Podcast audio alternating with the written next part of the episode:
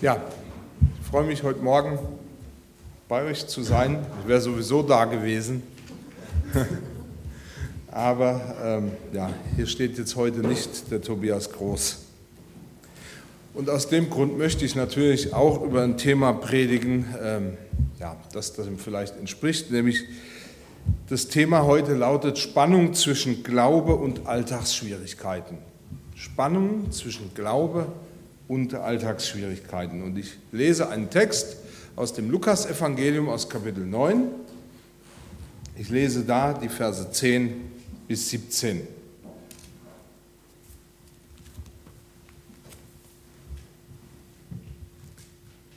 Und die Apostel kamen zurück und erzählten Jesus, wie große Dinge sie getan hatten. Und er nahm sie zu sich und er zog sich mit ihnen allein in die Stadt zurück, die da heißt Bethsaida. Als die Menge das merkte, zog sie ihm nach. Und er ließ sie zu sich und sprach zu ihnen vom Reich Gottes und machte gesund, die der Heilung bedurften aber der Tag fing an, sich zu neigen. Da traten die Zwölf zu ihm und sprachen, in, lasst das Volk gehen, damit sie hineingehen in die Dörfer und Höfe ringsum und Herberge und Essen finden, denn wir sind hier in der Wüste. Er aber sprach zu ihnen, gebt ihr ihnen zu essen. Sie sprachen, wir haben nicht mehr als fünf Brote und zwei Fische, es sei denn, dass wir hingehen sollen und für all diese Leute Essen kaufen. Denn es waren etwa 5000 Mann. Er sprach aber zu seinen Jüngern, lasst sie sich setzen in Gruppen zu je 50. Und sie taten das und ließen sich alle setzen. Da nahm er die fünf Brote und zwei Fische und sah auf zum Himmel und dankte, brach sie und gab sie den Jüngern, damit sie dem Volk austeilten. Und sie aßen und wurden alle satt und es wurden Brocken aufgesammelt, was sie übrig ließen, zwölf Körbe voll. Ich möchte noch einmal beten. Vater, ich danke dir von Herzen dafür, dass dein Wort wahr ist. Ich danke dir, dass dein Wort Kraft hat. Und ich danke dir, dass du uns in deinem Wort immer wieder neu lehrst, wie wir mit unserem Alltag und dem Glauben umgehen sollen. Das bitte ich dich, dass du das jetzt auch tust. Segne uns durch deinen Geist und durch dein Wort. Amen.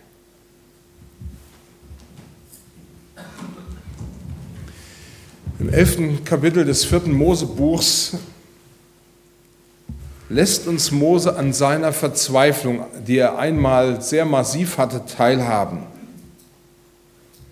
Da sagt er, nachdem das Volk Israel zu ihm gekommen war und Fleisch von ihm gefordert hat, er ihnen das aber nicht einfach geben sollte, kam er zu Gott und sagte, woher soll ich Fleisch nehmen, um es all diesem Volk zu geben? Sie weinen vor mir und sprechen, gib uns Fleisch zu essen. Ich vermag all das Volk nicht zu tragen, denn es ist mir zu schwer. Willst du aber doch so mit mir tun, das heißt dass ich ihnen das Fleisch irgendwie beschaffen soll, so töte mich lieber, wenn anders ich Gnade vor deinen Augen gefunden habe, damit ich nicht mein Unglück sehen muss. Ich habe in einem Internetforum folgenden Beitrag gelesen und der hat mich sehr zum Nachdenken gebracht. Da heißt, Jesus kann heilen und er tut es auch noch heute. Doch warum sind wir noch nicht dabei? Glauben wir nicht genug? Denkt Jesus, wir müssten noch mehr leiden? Es ist noch nicht genug? Hat Jesus vielleicht Freude daran, wenn wir uns so quälen müssen? Und dann schreibt die Person, wer als Christ in einer tiefen und vielleicht schon Jahre andauernden Depression steckt, dem sind solche Gedanken nicht fern. Und in der Tat werden vielleicht auch einige von euch hier sein, die sagen, ja, das kenne ich. Auf ERF wurde berichtet, dass ein Mann namens Tom Bissett von seinem Freund schrieb. Oder der hat ein Buch geschrieben und über ihn wurde berichtet, dass dieser Freund, den er hatte, für Jesus brannte. Und dass er zuerst auf eine Bibelschule ging und dann hat er Psychologie studiert. Das muss zunächst mal nichts heißen, ja. Aber er schrieb, doch dann kommt alles ganz anders. Viele kleine Enttäuschungen und unbeantwortete Zweifel lassen Paul in innere Konflikte geraten. Im Wirrwarr unzähliger Glaubensüberzeugungen weiß er nicht mehr, was er glauben soll. Sein Weg der Abkehr verläuft nicht ohne Kampf, nicht, dass er es nicht probiert hätte. Doch letztlich gibt er auf. Er wollte, aber er konnte irgendwie nicht mehr glauben. Zusammenfassend schreibt Tom Bissett in seinem Buch über Glaubenszweifel, ein Mensch wendet sich vom Glauben ab, einmal weil er keine Antwort auf seine Zweifel bekommt. Das Zweite, er wendet sich ab, weil seine Erwartungen an ein Leben als Christ enttäuscht wurden. Das Dritte ist, es kann tatsächlich sein, dass Menschen sich vom Glauben abwenden, weil ihnen andere Dinge wichtiger werden. Und das Dritte ist, weil er den Glauben für sich selber niemals in Anspruch genommen hat. Und ich weiß, jeder kennt es. Unser Glaube steht manchmal vor inneren, ganz schönen inneren Zerreißproben. Und natürlich stehen wir da und fragen uns, was ist denn mit unseren Glaubenszusagen und den trotz, trotzdem auftretenden Alltagsschwierigkeiten? Wenn zwischen dem, was wir glauben wollen und dem, was wir erleben, eine große Kluft liegt, was ist denn dann? Müssen wir uns dann als Christen alle, sage ich mal, Schwierigkeiten schön reden? damit wir unseren Glauben eben nicht verlieren? Ich möchte, wie gesagt, anhand dieses Textes, den ich eben gelesen habe in Lukas 9, über die Spannung zwischen dem Glauben und den Alltagsschwierigkeiten sprechen. Und das Erste ist, ich habe mir so einen Satz ausgedacht, den werde ich verfolgen in dieser Predigt. Das Erste, wenn ich an meine Grenzen komme. Wenn ich an meine Grenzen komme. Und ich habe Verständnis, dass der Text, wenn man den einmal gehört hat, manchmal so schon weg ist, also werde ich noch mal kurz darauf eingehen. Als die Apostel zu Jesus zurückkamen, berichteten sie ihm alles, was sie getan hatten. Danach nahm Jesus sie mit sich und zog sich in die Nähe der Stadt Bethsaida zurück, um mit ihnen allein zu sein. Aber die Leute merkten es und folgten ihm in großen Scharen. Jesus wies sie nicht ab, sondern sprach zu ihnen über das Reich Gottes und alle, die die Heilung nötig hatten, machte er gesund. Als es auf den Abend zuging, kamen die Zwölf zu ihm und sagten, schickt die Leute fort, dann können sie in die umliegenden Dörfer gehen und dort übernachten und etwas zu essen bekommen. Hier sind wir ja an einem einsamen Ort. Jesus erwiderte, gebt doch ihr ihnen zu essen. Wir haben fünf Brote und zwei Fische, mehr nicht, entgegneten sie. Oder sollen wir uns etwa auf den Weg machen und für diese Leute Essen kaufen? Es ist bewegend, dass die Jünger sofort entdecken, dass sie an ihre Grenzen kommen. Sie sind an ihre Grenzen gekommen und das überfordert sie. Und es nützt scheinbar nicht immer etwas, dass ich vielleicht im Voraus große Glaubenserfahrungen gemacht habe. Ich stelle fest, wir wissen oft sehr gut, wie wir unterscheiden müssen. Das war damals. Und was ist jetzt?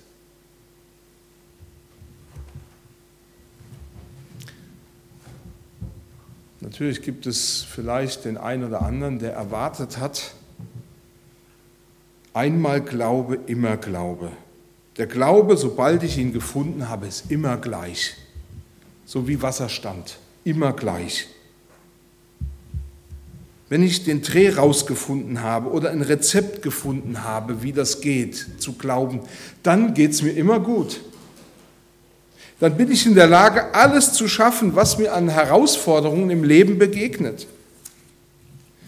Kommst du aber an Punkte, an Situationen, mit denen du überhaupt nicht gerechnet hast, dann steht manchmal schnell der Glaube in Frage. Denn das entspricht ja überhaupt nicht den Erwartungen, dass es Situationen geben könnte, bei denen wir an unsere Grenzen stoßen. Was die Jünger erwartet haben, das wissen wir nicht. Aber es war offensichtlich etwas ganz anderes als das, was Jesus später von ihnen verlangt. In der Bibel werden wir ja mit unterschiedlichen Reaktionen auf Überforderungen konfrontiert. Eben habe ich das von Mose gelesen, der auf die Idee kam zu sagen, ja, das überfordert mich, dann töte mich doch lieber, bring mich doch um, dann geht es mir immer noch besser. Etwas später kommt er schon wieder in so eine Situation am sogenannten Haderwasser. Und da ließ Mose sich vor lauter Verzweiflung zu einer völlig unbedachten Handlung hinreißen. Der Psalmbeter Asaf, der reagiert zum Beispiel auf Überforderung relativ depressiv, in sich gekehrt, völlig verzweifelt über die ungleiche Situation. Denn er stellt fest, der Glaubende, der, der treu ist, muss leiden. Und der Gottlose, der überhaupt nichts mit Gott am Hut hat, der lebt im Überfluss. Dem geht's gut. Tatsache ist, dass unser persönlicher Glaube an seine Grenzen stößt, wenn wir auf Dauer keine scheinbar machbare Lösung sehen. Die Jünger sollen wenigstens 5000 Menschen ohne jede Vorbereitung am Abend in einer Wüstengegend mit Essen versorgen. Und zugegeben, diese Schrecksekunde, die sich bei ihnen breit macht, die war von Jesus provoziert. Aber klar ist, egal warum wir im Glauben an unsere Grenzen stoßen, wir müssen darüber reden. Wir müssen lernen, das in Worte fassen, zu fassen, was uns Stress macht oder verzweifeln lässt.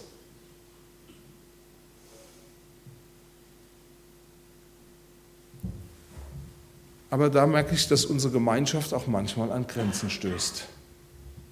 Denn wenn wir Leute über Glaubenszweifel reden wollen, dann treffen wir auch auf Leute, die Angst haben, durch deine Zweifel selber in Schwierigkeiten zu kommen. Vielleicht bist du heute hier und glaubst, dass du den Glauben verlieren wirst, sobald du ein bisschen auch an diesen Dingen rührst oder an den, deiner Oberfläche kratzt. Vielleicht hast du Angst, wie gesagt, wenn du Zweifel äußerst, Jesus zu verleugnen. Tatsache ist, du musst darüber reden. Ich weiß, dass es nicht immer einfach ist, wie gesagt, jemanden zu finden, der das aushält, der eben nicht befürchtet, durch, seinen, durch deine Zweifel den eigenen Glauben zu ruinieren. Aber du musst darüber reden. Gerade Asaf ließ uns an seinen Glaubenszweifeln teilhaben und er beschreibt seine persönliche Glaubensgrenze. Und auch gerade Asaf war es, der uns hier eine Hilfe sein kann. Denn gerade Asaf lässt uns daran teilhaben, dass es ihm nicht half, weiter auf Gott, auf, äh, zu Gott auf Distanz zu gehen, sondern im Gegenteil sich in die Nähe Gottes, in sein Heiligtum zu begeben sich auf Gott einzulassen, wie er ist und eben nicht, wie ich ihn gerne hätte. Wahrzunehmen, dass Gott unendlich größer ist und dass wir vor Gott über dieses Leben den Augenblick hinaussehen können, nämlich auf das, was am Ende sein wird, was er uns schenkt. Wisst ihr, die Situation ist für die Jünger sehr ja, heute würde man sagen, ambivalent, ja, fast skurril. Man kann äh, sagen, das ist eine äußerst merkwürdige Situation. Gerade eben haben sie noch riesen Glaubenserfahrungen gemacht. Vielleicht anders als du, der du in deinem Leben vielleicht noch nie solche Glaubenserfahrungen gemacht hast wie die. Denn sie haben erlebt, wie sie im Auftrag von Jesus Kranke geheilt haben, wie sie Dämonen austrieben, wie sie das Reich Gottes verkündigten und das seine Wirkung hinterlassen hat. Aber jetzt, in diesem Augenblick, können sie die Leute nicht satt machen. Und es bewegt mich, dass sie jetzt in diesem Moment überhaupt nicht an Gottes großes Eingreifen oder an seine große Kraft, an ein übernatürliches Eingreifen denken. Sie leben in ihrer Realität und sie können die Leute nicht satt machen. In solchen Situationen, ich würde sagen, wie überhaupt, ist es gut, eine klare Entscheidung zu treffen, die eben nicht auf Erfahrungen oder auf Umständen basiert. Und Asaf traf diese Entscheidung. Er sagt in Psalm 73, dennoch bleibe ich stets bei dir, denn du hältst mich bei meiner rechten Hand. Und das unterstützt der Hebräerbrief, denn dort fordert der Hebräerbriefschreiber auch zu dieser, äh, zu dieser Entscheidung auf. Er sagt nämlich so, werft euer Vertrauen nicht weg, das eine große Belohnung hat. Denn standhaftes Ausharren tut euch Not, damit ihr, nachdem ihr den Willen Gottes erfüllt habt, die Verheißung erlangt. Und interessant ist, dass Jesus das auch genauso in Worte gefasst hat, indem er sagt, gewinnt eure Seelen durch Ausharren. Nun gibt es ja verschiedene Glaubenssituationen, die Jesus mit den Jüngern erlebt hat. Und dann hat er sie als Kleingläubige dahingestellt, mit einem sehr negativen Touch. Aber hier an dieser Stelle sagt er gar nichts davon. An dieser Stelle fehlt jede negative Beurteilung der Jünger. Vielleicht hältst du das als ungehörig oder lächerlich auf eine Glaubenskrise, auf berechtigte Zweifel mit einer Glaubensgeschichte zu antworten. Ich stelle das fest, dass manche Leute das sehr als unsensibel wahrnehmen, wenn sie sagen, sie haben, sie haben Zweifel und dann kommt jemand und sagt ihnen, aber vertraue jetzt Jesus. Dann sagen, wie? Ich habe doch Zweifel und es passt alles nicht in meinem Leben. Wieso soll ich denn gerade jetzt Jesus vertrauen? Manchmal braucht es diese Entscheidung. Und interessant ist, dass das biblisch gesehen sehr passend ist. Denn in der Bibel wird immer berichtet und immer wieder berichtet, wie Gott eingegriffen und gehandelt hat. Und wie gerade Gott oder Jesus wenn Menschen in Zweifeln waren, mit, einem, mit etwas gehandelt hat, an dem sie ihren Zweifel beseitigen konnten und sich ihr Glaube wieder aufrichten konnte. Fakt ist, Gott nimmt unsere Zweifel und unsere innere Spannung ernst, aber er fordert uns auch auf, ihm zu vertrauen und bei ihm auszuhalten. Also das Erste, wenn ich überfordert bin. Und der zweite Teil des Satzes geht so, und ich zuschauen muss und ich zuschauen muss. In Vers 14 heißt es, da sagte Jesus seinen Jüngern, sorgt dafür, dass sich die Leute in Gruppen von je 50 lagern. Die Jünger taten, was Jesus ihnen gesagt hatte. Eigentlich können wir diesen Text erst richtig verstehen, wenn wir die Anfangsverse in Kapitel 9 lesen und unseren Text damit zusammenbringen. Denn in diesen Anfangsversen in Vers Kapitel 9 in Lukas 9 werden uns wunderbare Dinge klar gemacht. In Lukas 9 steht gerade am Anfang im Vordergrund, dass Jesus der lebendige Gott im Fleisch ist. Dass sich in Jesus Gott leibhaftig offenbart. Es zeigt, Jesus ist Gott. Und Jesus selber sagt ja, und wer mich sieht, der sieht den, der mich gesandt hat. Und wer mich gesehen hat, der hat den Vater gesehen. Das heißt, wir dürfen davon ausgehen, dass es Gott selbst war, der die Jünger mit unglaublicher Vollmacht ausgestattet hatte, das zu tun, was Jesus selber getan hat, nämlich Kranke zu heilen, Dämonen auszutreiben und ja, ähm, das Reich Gottes mit Wirkung zu verkündigen. Man muss sich das mal vorstellen. An dieser Stelle werden die Jünger sogar über den Teufel und seine Mächte erhoben. Gott selbst offenbart sich im Handeln seiner Jünger. Sie lehren über das Reich Gottes und Gott bekräftigt ihre Botschaft mit Zeichen und Wundern, die er tut. Matthäus 14, das ist der sogenannte Paralleltext, geht hervor, dass Gott die Verkündigung des Reiches Gottes als Arbeit sieht. Aber diese Arbeit ist vor allen Dingen dadurch geadelt, dass die Jünger tun, was Jesus auch getan hat, was er selber getan hat und tut. Und ich muss ehrlich sagen, das hat mich sehr bewegt, ähm, zu sehen, wie die Jünger voller Vertrauen und ohne Vorbereitung und ohne Vorkehrungen für die Fahrt zu treffen, einfach gegangen sind, auf Befehl Jesu. Wir waren letzte Woche in der Freizeit. Was habt ihr nicht alles mitgeschleppt? Was haben wir nicht als Familie alles mitgeschleppt und vorbereitet, dass wir die paar Tage gut überstehen? Die durften nicht mal eine, Socke, eine zweite Socke mitnehmen. Ja? Sie gingen nur im Bewusstsein, Gott hat uns beauftragt und sie werden versorgt. Es fehlt ihnen offensichtlich an überhaupt nichts. Aber wisst ihr, in unseren Spannungen, wo wir mit unserem Glauben an unsere Grenzen kommen, da wollen wir das auf keinen Fall hören, dass jemand kommt und sagt, Gott versorgt den, der ihm vertraut. Wir wissen, und das kommt einem dann sehr schnell in den Sinn, und so geht mir das auch, es sind schon Christen verhungert. Tatsächlich, Christen leiden an Krankheiten und auch Christen sterben. Und das können wir nicht wegdiskutieren. Und das, äh, und das Schwierige ist, auch Christen müssen manchmal hilflos zusehen und Verfolgung und absolute Ungerechtigkeiten ertragen. Und sie erleben dass sich geistliches Leben oder Wunder bei anderen abspielen, aber nicht bei ihnen selbst.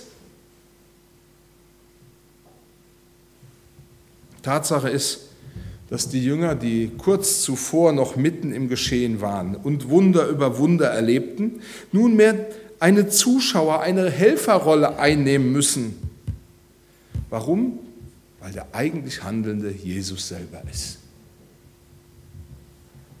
Wenn wir uns den Text immer und immer wieder durchlesen, dann fällt uns auf, dass Jesus ein großartiger Pädagoge ist.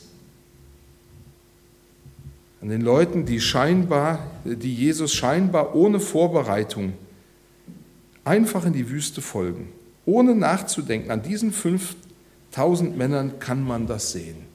Wisst ihr, warum ich darauf komme, dass das 5000 Mann waren? Und äh, wir sagen ja immer, die Frauen und Kinder wurden, äh, sagen wir, unter den Tisch gekehrt. Also ich muss ehrlich sagen, äh, wir haben ja fünf Kinder, das wisst ihr alle.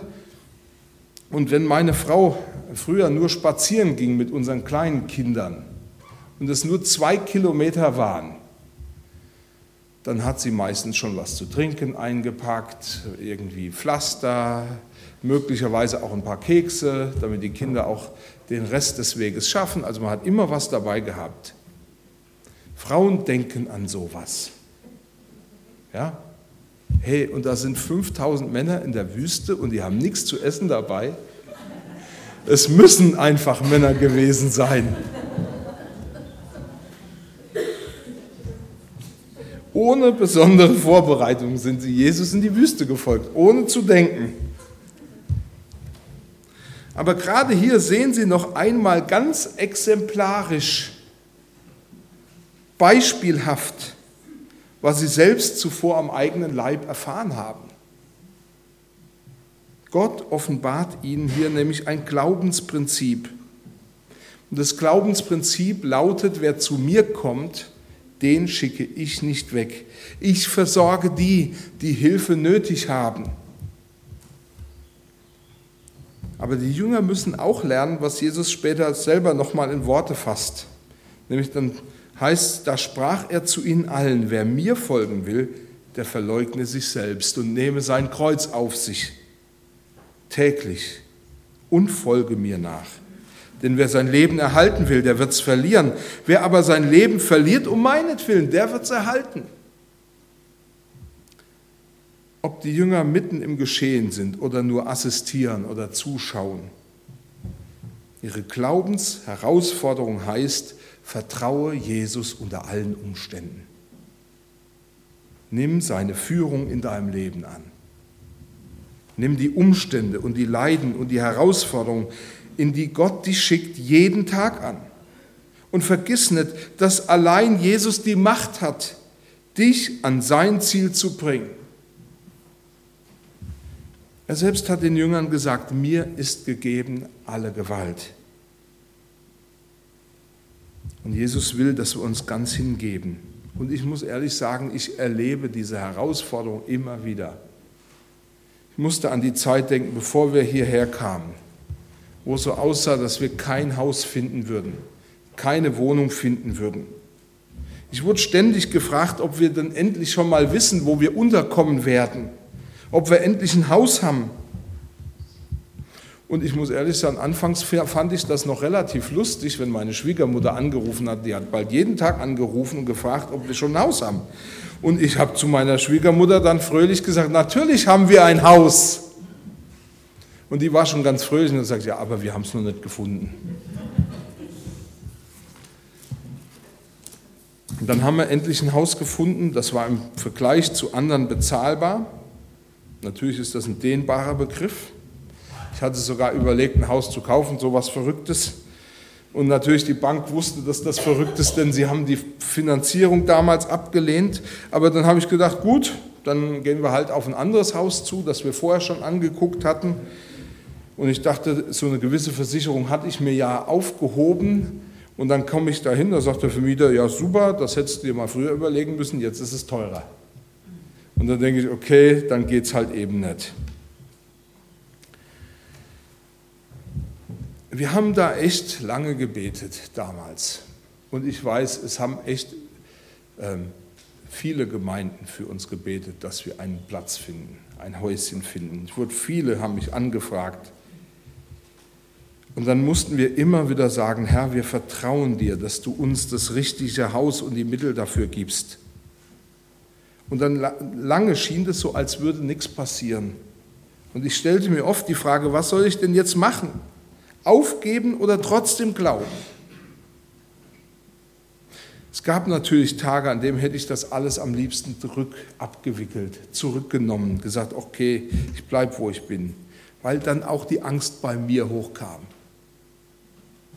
Aber ich habe festgestellt, wenn ich zum Zuschauen verdonnert bin und kaum Einfluss auf die Situation nehmen kann, ich kann diese Angst trotzdem erfolgreich besiegen und bekämpfen, indem ich mich bewusst unter die Herrschaft von Jesus Christus stelle und die Situation annehme.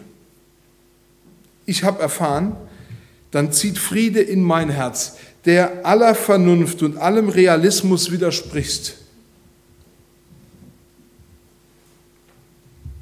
Hätten die Jünger sich gegen ihre Rolle als Platzanweiser gesträubt, und gewährt, dann hätten sie es nicht hingenommen, dass Jesus sie einfach sitzen lässt und sich einem orientierungslosen Volk zuwendet.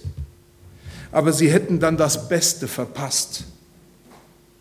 Nach all dem Erleben von Jesus gerade herausgefragt, was sie denn über Jesus denken, kommen die Jünger dann später zu dem einstimmigen Ergebnis, du bist Christus, der Sohn des lebendigen Gottes. Du bist Gott in Menschengestalt. Und das haben sie hier zu sehen gekriegt. Das heißt, wenn ich überfordert bin und zum Zuschauen verdonnert bin oder zuschauen muss, dann möchte ich als drittes sagen, kann ich trotzdem erleben, was Gott kann.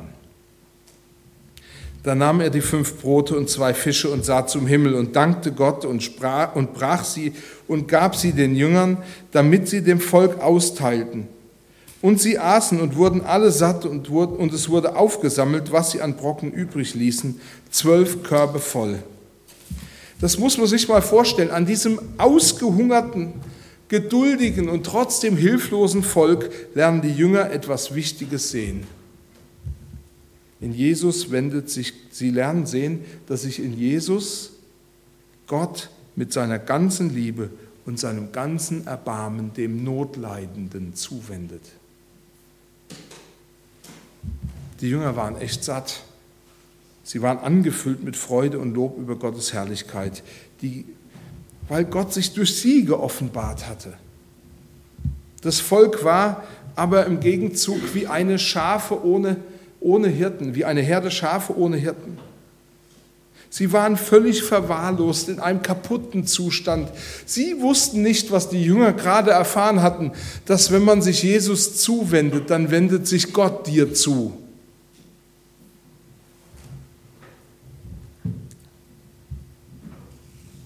Das haben sie damals noch nicht gesehen. Vielleicht geht es dir ja auch so, dass du das noch nicht so siehst. Und das hilft dir wahrscheinlich sehr wenig, wenn ich äh, komme und sage, hey, guck mal, da gibt es andere, denen geht es viel schlechter als dir. Ich erlebe das immer wieder, dass wir Leute so trösten wollen, indem wir sagen, na guck mal, ähm, du hast zwar einen Schlaganfall, das ist schon bedauerlich, aber stell dir mal vor, du hättest Krebs. Oder deine Ehe ist zwar ein Haufen Trümmer, naja, aber sei doch mal froh, da habe ich irgendwo einen Bekannten kennengelernt, der ist arbeitslos. Und jetzt?